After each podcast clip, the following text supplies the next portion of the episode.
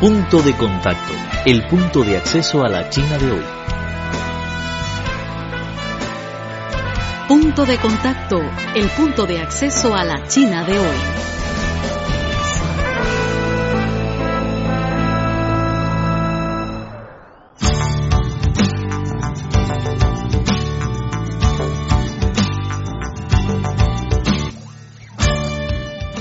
Hola estimados amigos, bienvenidos a nuestro espacio habitual Punto de Contacto.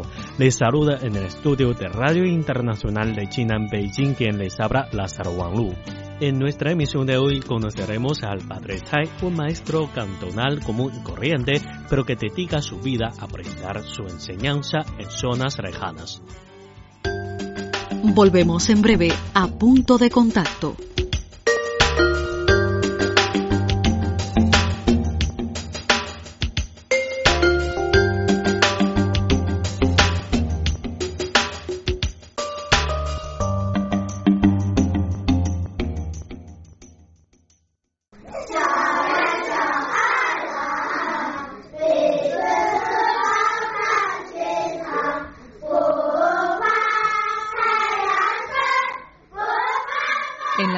Montañosas de la provincia Yunnan del suroeste de China reside un grupo de niños.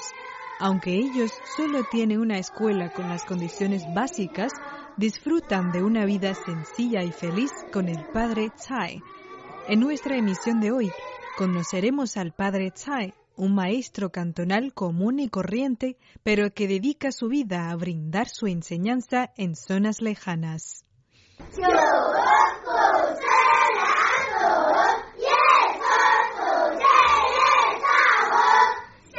Su nombre es Tsai Weixin, ya tiene 55 años de edad. Trabaja en la escuela primaria de Tachiko, una institución educativa humilde que se ubica en el cantón Xibeile de la prefectura autónoma de las etnias Han e Yi de la provincia de Yunnan. En esta escuela hay 112 niños y 4 maestros y el señor Tsai es el mayor entre ellos. Enseño matemáticas desde hace 35 años. No soy de esta localidad. Estoy trabajando aquí desde hace más de una década. Tsai empezó su carrera profesional como maestro con 20 años de edad y hasta el día de hoy han transcurrido 35 años en su espléndida vida. Al hablar de sus motivos al instalarse en las zonas montañosas, él cree que es el amor por los niños.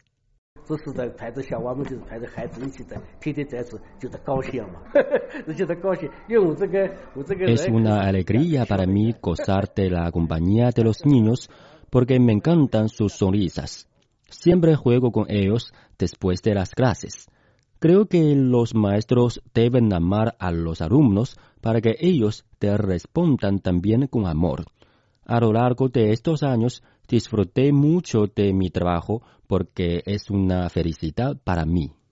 En el cantón Xipele, más del 95% de los habitantes locales son de etnias minoritarias de Yi y Miao. En esta localidad las condiciones geográficas son difíciles por falta de agua potable y la escuela donde trabaja el padre Tsai es una de las instituciones normales e incluso sencillas en esta zona.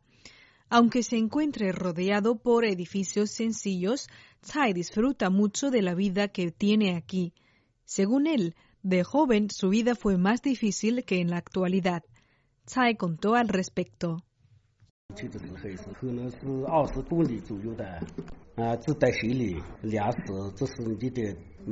Cuando era joven, mi lugar de descanso quedaba a unos 20 kilómetros de la escuela. Tenía que portar maletas y comida caminando rumbo a la escuela.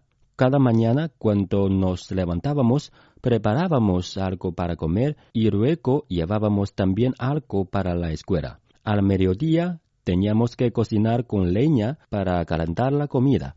En aquel entonces no teníamos calefacción en el aula y se sentía mucho el frío. Fueron momentos muy difíciles para los niños y también para mí.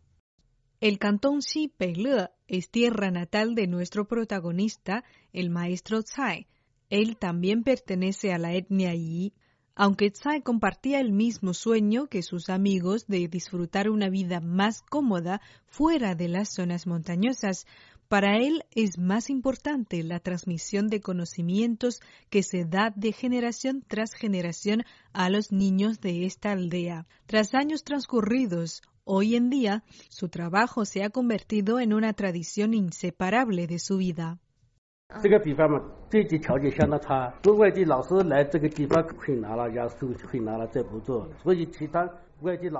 En nuestro cantón no contamos con condiciones económicas satisfactorias y por eso muchos maestros foráneos no quieren quedarse aquí. Como es mi tierra natal, mi raíz está aquí y es mi deber de estar en este sitio para dar clases. La primera vez que vimos al padre Tsai, él estaba dando clases de matemáticas a los niños preescolares.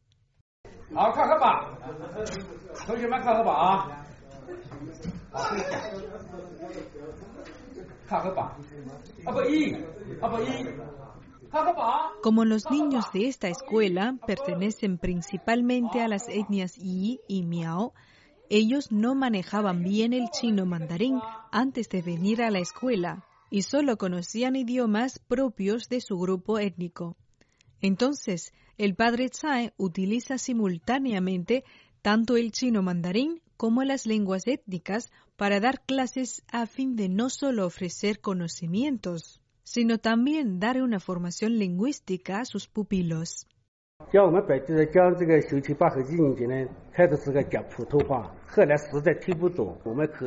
Los maestros locales en nuestra escuela enseñamos a niños de preescolar y de primer año. En el comienzo utilizábamos el chino mandarín, pero algunas veces los alumnos no nos entendían. Entonces incorporamos las lenguas étnicas para explicar nuestras ideas. Soy de la etnia Yi, pero también puedo hablar en la lengua de la etnia Miao, ya que es importante hacerme entender con niños de esta etnia. Con las clases en tres lenguas, los niños aprenden mejor los conocimientos. Niños de los grupos preescolares apenas tienen entre 5 y 6 años de edad y a ellos les gustan tanto las clases como los cuentos del padre Tsai. Ma Mei, una chica de la etnia Yi, es alumna del maestro y para ella Tsai es como su padre, alguien que no solo le da clases, sino que también cuida mucho de ella.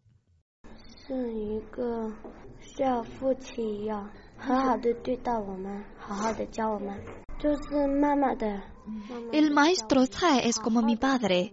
Él nos cuida mucho y también nos enseña el chino mandarín. Siempre nos estimula en el aprendizaje. Según Tsai, en sus más de 30 años de carrera como maestro, ha dado clases a innumerables alumnos y todos los años acoge a nuevos niños. Solo brindo clases a los alumnos por un año y luego ellos entran en grupos superiores. Cada año tengo más de 30 alumnos e innumerables niños de mis grupos se han graduado. Ciertas veces el padre Tsai pregunta a sus alumnos sobre sus sueños. Muchos de ellos quieren ser médicos, bailarines, científicos o seguir otras carreras. Y Tsai también cuenta con su propio sueño. Es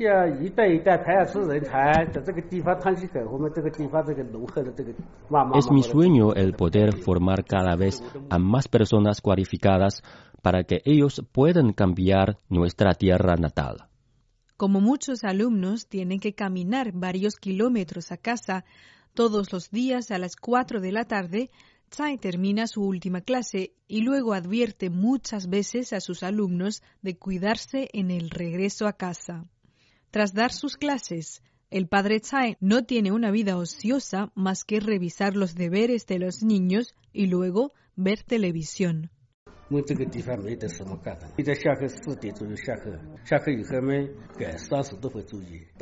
Aquí no tengo muchas actividades de divertimento. Termino las clases a las 4 de la tarde y luego tengo que revisar más de 30 ejemplares de deberes de mis pulpilos y luego ceno y veo la televisión. Me gustan los programas de noticias y también disfruto de películas antiguas. Otros maestros de la escuela primaria de Tachiko son jóvenes con menos de 30 años de edad y es una alegría para ellos escuchar al padre Tsai contar su experiencia de vida. Ma Xingwen, de 27 años de edad, es ahora director de esta escuela y también uno de los admiradores del padre Tsai.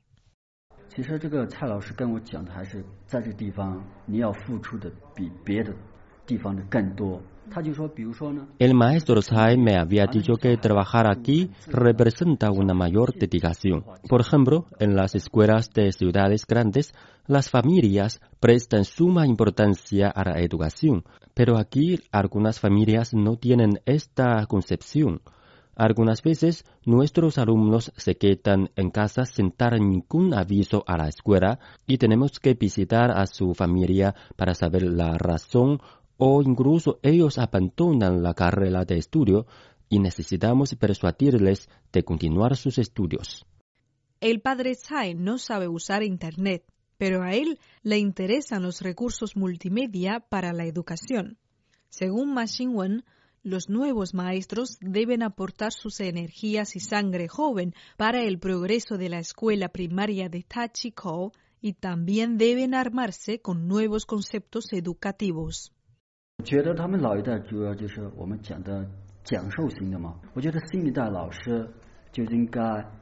Para la generación anterior de maestros, como es el caso de Tsai, lo importante es enseñar conocimientos a los alumnos.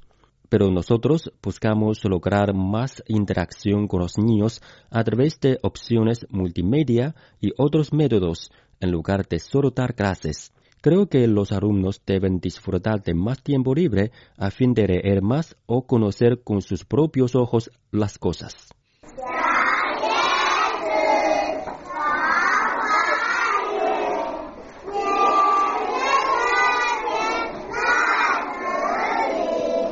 Al escuchar los cantos de los niños, el padre Tsai siempre se conmueve. Dentro de pocos años, él se jubilará y será tiempo de dejar su clase en manos de los maestros más jóvenes. Sea como sea, en esta aula, Tsai ha vivido los momentos más preciosos de su existencia, algo que nunca olvidará. Gracias, maestro. Te queremos mucho. Es la carta de felicitación favorita del padre Tsai. Aunque los caracteres estén desordenados, y escritos a mano por los niños. Es el regalo más importante para él, porque representa el amor entre maestros y alumnos. Es una expresión de agradecimiento de las montañas de Yunnan. Presentamos Punto de Contacto, el punto de acceso a la China de hoy. Cualquier duda, comentario o sugerencia, no duden en ponerse en contacto con nosotros. Nuestro correo electrónico es spa.cri.com.cn. Los esperamos en nuestro próximo encuentro.